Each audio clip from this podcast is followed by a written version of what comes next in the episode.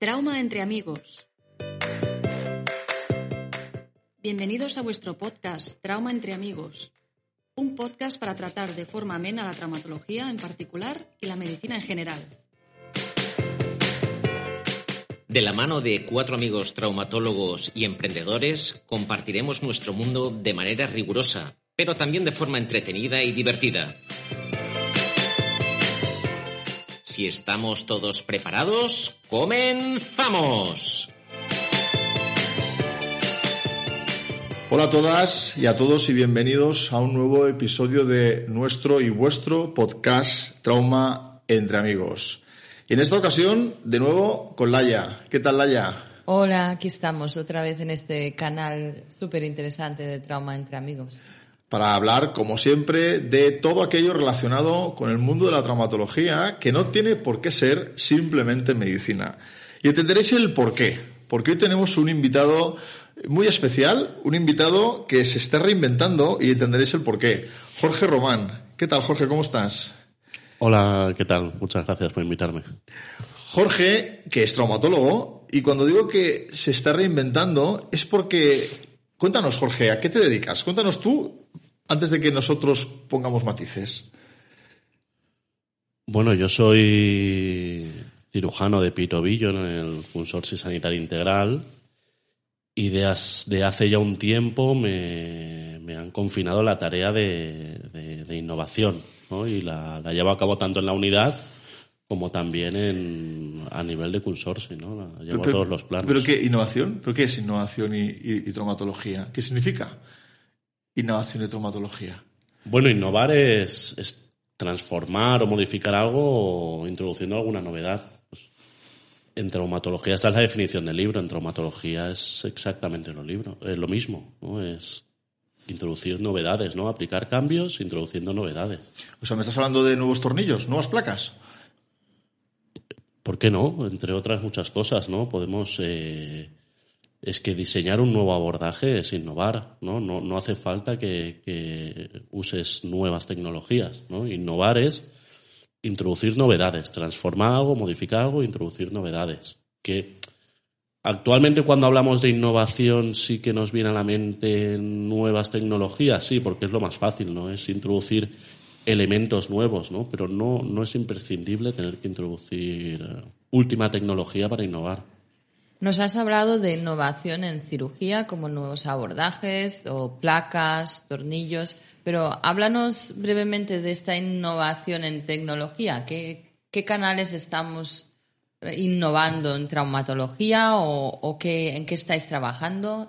Luego hablamos de, la otra innovación. Bueno, nosotros lo que estábamos llevando a cabo era un, como un programa de diseño impresión 3D aplicada a a la cirugía. En este caso la estamos aplicando a, cirugía de pie y tobillo, pero, pero lo estamos expandiendo a, a otras unidades y, a otros servicios. ¿no? Usamos el diseño por ordenador y, la impresión 3D para, para, mejorar nuestras planificaciones y nuestro abordaje quirúrgico de los pacientes. Ponnos un ejemplo de para qué puede servir realmente una impresión 3D. Bueno, puedes hacer muchas cosas. La, la, más sencilla sería simplemente imprimir un, un, modelo en tres dimensiones, extrapolar las imágenes de un TAC o, de una resonancia a un modelo pues, que tú puedes palpar, un modelo tangible. Y esto lo puedes usar para muchas cosas, ¿no? Lo puedes usar para, para hacer docencia, lo puedes usar para practicar la cirugía, para mm, orientarte dentro de la cirugía. Pero como os he dicho, imprimir el modelo anatómico es lo más sencillo. Tú puedes imprimir herramientas quirúrgicas, puedes imprimir eh, guías de corte, guías de brocado, eh, puedes hacer muchas, muchas cosas. A donde llegue tu imaginación o tu capacidad para, para diseñar por ordenador, ahí seguro va a llegar la impresión 3D. O sea, digamos, palpar este hueso impreso, ¿no? O sea, verlo directamente antes de la cirugía, tener una idea más clara. El problema es que muchos hospitales son hospitales comarcales o hospitales de segundo nivel que tenemos un presupuesto un poquito más ajustado, ¿no? ¿Cómo, cómo se aplica esta innovación, estas técnicas en hospitales donde el presupuesto está más ajustado? Si hablamos de, innovación es lo que he comentado antes, ¿no? Innovar no necesitas eh, última tecnología, innovar es, es introducir eh, cambios con elementos nuevos, ¿no? Si lo que me preguntas es enfocado a la impresión 3D, no es tan caro como la gente se puede pensar, ¿no? Los programas de diseño eh, y de, segmentación, que es extrapolar las imágenes del TAC a un modelo digital, son gratuitos, son programas de código libre que tú te puedes bajar en cualquier plataforma, en Mac, en Linux, en Windows. Y luego una impresora 3D doméstica, lo que se, suele hablar doméstica desde hace unos años, desde un precio de 500 euros puedes, puedes conseguir una impresora. Lo que te permite es casi casi a nivel personal eh, la puedes adquirir. pues un servicio, un presupuesto de 500 euros es, por, por pequeño que sea el centro, seguro se lo va a poder permitir. Más si lo comparas con el precio de otras pruebas, ¿no? con el precio de una resonancia, de un tag. Eh, Casi que, que, podríamos tener nosotros en nuestro domicilio, ¿no? Esta impresora 3D. Háblanos también un poquito de, aparte de la impresión 3D, de otras tecnologías que estéis usando o de, de esto que se habla ahora en, en, la tele, ¿no? De, la nueva cirugía robótica, de cámaras en quirófano. Operar a distancia, todo esto realmente vienen a sustituirnos, Jorge. ¿La innovación viene a sustituir el papel del médico? Bueno, a sustituir no creo, ¿no? Porque al final lo que dices tú, operar a distancia, alguien tiene que haber operando al otro lado, ¿no? Pero seguro que a cambiar nuestras prácticas eh, sí. bueno, lo, primero lo que decía Laia, ¿no? Las grabaciones dentro de quirófano, ya sean con un formato tan sencillo como, las típicas eh, cámaras deportivas o cámaras personales que te permiten hacer una grabación en primera persona que, eh, igual que hablábamos antes con la impresión 3D, tú puedes hacer docencia con esas imágenes, ¿no? Hace años tú veías las imágenes quirúrgicas y, las fotos y ahora ya necesitabas un buen fotógrafo con un buen equipo para conseguir buenas imágenes. Los vídeos eran mucho más complicados, con planos eh, también poco ortodoxos, ¿no? Y, con problemas de iluminación importantes, ¿no? Con este tipo de cámaras deportivas tú puedes conseguir una primera una imagen en primera persona con muy buena definición Luego están las, las, cámaras que, generan entornos en tres dimensiones para hacer realidad virtual. Eso ya es un poco más costoso, ¿no? Y, yo creo que eso a nivel anecdótico o a nivel docente sí que va a tener importancia, pero a nivel de práctica clínica no nos va a resultar, al menos a mi entender, ¿eh? tan, tan útil tener, generar un entorno 360 grados de, imagen, cuando lo que realmente te importa lo tienes delante tuyo. Jorge, eh, aprovecho porque cuando se habla de innovación, a uno bueno, le viene un poco a la cabeza ¿no? Silicon Valley, mm, las grandes, eh, las grandes empresas eh, que están lanzando y más en según qué fechas para consumismo. Estamos hablando de sanidad y se te viene a la cabeza quizá las grandes instituciones, ¿no? los grandes hospitales, eh, que aquí en España se habla de nivel, de nivel 3, con sus fundaciones para investigación, con sus líneas de innovación, pero si no miento, trabajas en un hospital que sería un poco más grande que un comarcal ¿Cómo ha conseguido este hospital dar un espacio a la innovación? ¿Cómo, cómo fue este paso? ¿Cómo te secuestraron, entre comillas, eh, para poder entrar a formar parte de este proyecto innovador? Bueno, en parte fue por, por voluntad de, en este caso, del centro y porque nosotros ya habíamos dado el paso antes un poco por, por necesidad. ¿no? Sí que es verdad que la casa hace unos años hizo una apuesta muy fuerte por, por innovación a todos los niveles y, en todas las especialidades. Y en nuestro caso personal nos dedicábamos a hacer una patología que era, era compleja de entender, el pie de Charcot. El pie es una zona compleja anatómicamente y, cuando está deformado eh, cuesta, cuesta entender. ¿no? Entonces, esa necesidad nos hizo a nivel personal empezar a formarnos, autoformarnos en diseño 3D y en impresión 3D. Y cuando la, cuando la casa se enteró de esto o tuvo eh, ciertas noticias nuestras, enseguida nos apoyaron y nos quisieron dar.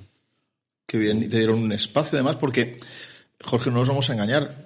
En la misma definición de, la institución a la que pertenecemos, es un hospital puramente, puramente no, pero asistencial, muy asistencial.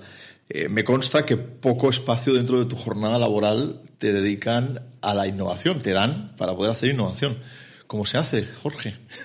Bueno, poco no, no me dan espacio para la innovación. Como te he comentado antes, fue, fue una necesidad que, que desarrollamos y, y aplicamos fuera de nuestro horario, ¿no? Con el tiempo vas aprendiendo a, a dinamizar todo eso, ¿no? Y hacerlo todo de forma mucho más mecánica, más rápida.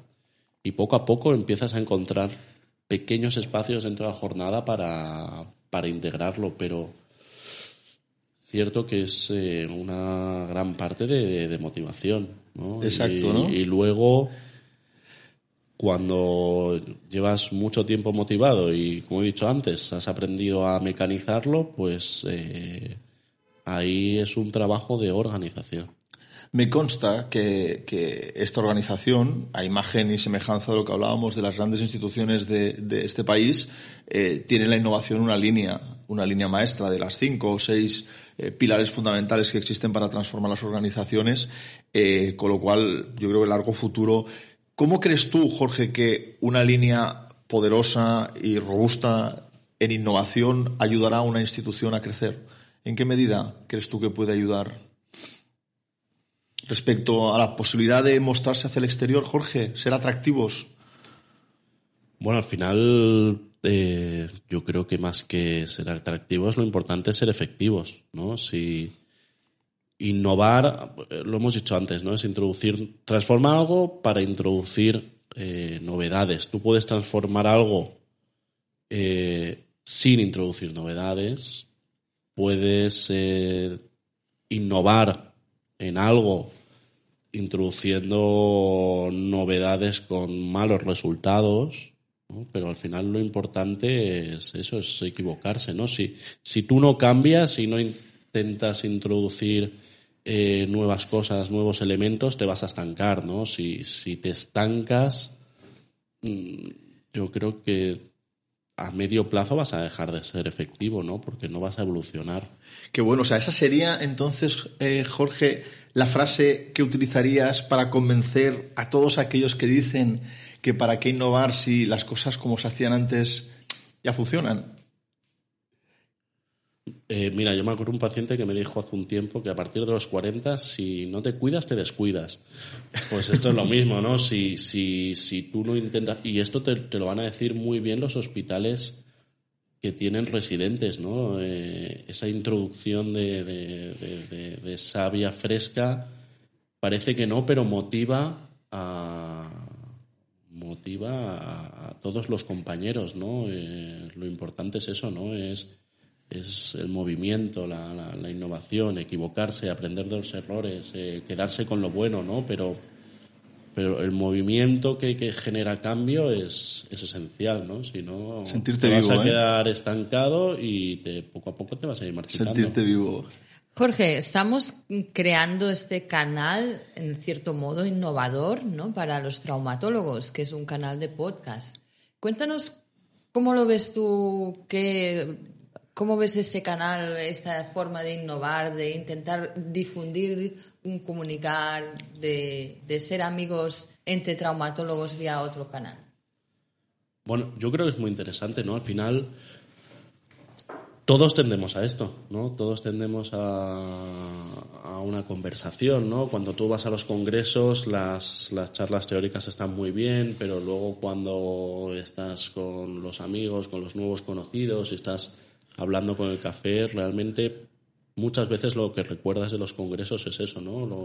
Las conversaciones que has tenido fuera, tanto de ciencia como de neociencia, ¿no? Pero cuando estás hablando de ciencia, muchas veces eh, sacas más cosas en claro fuera de en la charla de, de, pasillo que en el propio congreso. Eh, cuando estás con compañeros de trabajo, al final estás haciendo eso, ¿no? Estás manteniendo conversaciones y, y el podcast es muy cómodo. ¿no? Yo cuando yo la mitad de los días de la semana tras, eh, viajo en transporte público y ya uso el podcast, ¿no? E intento escuchar y el problema que tengo ahora es qué podcast escucho, ¿no? Realmente es una herramienta muy útil y ahora que estamos en la, en la era multimedia a veces va bien descansar los ojos, ¿no? Te pones un casco cierras los ojos, aprovechas esos 15, 20 minutos y, y escuchas. Me encanta la definición que has hecho eh, o la situación que has descrito y tan, tan certera, ¿no? Estás en un congreso escuchando charla una tras otra, ¿no? Eh, pidiendo a gritos un espacio de debate, por favor, ¿no? Que todavía los cursos y congresos no, no somos capaces de, de, de, darnos cuenta de que eso es lo que estamos buscando, de debatir de lo que hacemos en el día a día, se acaba la el momento, sales fuera al pasillo a desayunar y ahí es donde realmente generas eh, experiencia, ¿no? Bueno, es lo que estamos intentando eh, a través de este espacio, ¿no? Generar un ambiente relajado para poder hablar, pues en este caso hemos disfrutado de innovación en traumatología. Solo te quería hacer una pregunta para acabar ya, eh, la típica pregunta, ¿no? De ¿el innovador nace o se hace? Jorge, ¿tú te despertaste un día y te diste cuenta de que querías cambiar el mundo? No, como te he dicho antes, eh, fue necesidad. ¿no? Eh, mira, hace, hace, no mucho hubo, hubo unas jornadas y, salió esta misma pregunta, ¿no? Como todo en esta vida, no todos somos iguales, ¿no? Entonces hay gente que tendrá más o menos facilidad y está aquella persona que, que, realmente necesita hacer esos cambios porque se lo, se, lo pide su, su, su, forma de ser y lo hará mejor o peor y luego está la otra persona que realmente las condiciones externas le obligan a aplicar un cambio y de igual forma tendrá más o menos habilidad para hacerlo. Pero yo creo que las dos cosas no el innovador nace pero a veces también se hace. Yo de todas maneras pienso que, que en esta vida cuando el talento que cada uno tiene lo descubre uno mismo o alguien hace que se aprecie eh, y lo pones a, caminar en esa dirección, los resultados son extraordinarios. Jorge Román es uno de estos talentos, eh, uno, de sus grandes talentos, tiene varios, y uno de ellos es la comunicación. Eh, lo estáis viendo aquí en un micrófono, pero os aconsejo que algún día veáis escuchéis alguna charla de, de, Jorge. Tiene esa facilidad para una misma charla parecer que sea absolutamente diferente, repitiéndola cinco veces. Tiene una capacidad de comunicación espectacular en el, en el directo. Eh, poco nos queda más, Laia. Si te parece bien, despides nuestro excelente programa innovador con Jorge. Bueno, gracias Jorge para participar en este, en este podcast. Gracias Alex, como siempre, pues para intentar motivarnos y de cierto modo también participar de nuevos, mmm, nuevas innovaciones. Y aquí nos despedimos, llegamos al final de este, de este podcast. Y en el próximo capítulo nos visitarán de nuevo los doctores Juan Manuel Ríos y Jorge Román para continuar la serie sobre pie diabético. En esta ocasión, de la mano de Alex Santamaría y Manel Lafuente, desvelarán los secretos de una de las situaciones más temibles a las que debemos hacer frente los traumatólogos que atendemos a pacientes diabéticos, el pie de Charcot.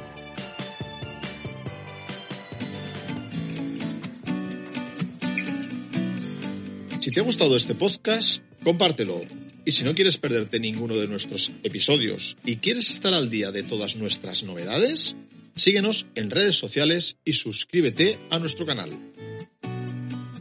Y si además quieres dejarnos tu opinión o sugerirnos temas para futuros programas, escríbenos al correo traumaentreamigos.gmail.com Y hasta aquí el capítulo de hoy de Trauma entre Amigos. Recuerda que puedes escucharnos donde y cuando quieras. Te esperamos muy pronto aquí en Trauma entre Amigos.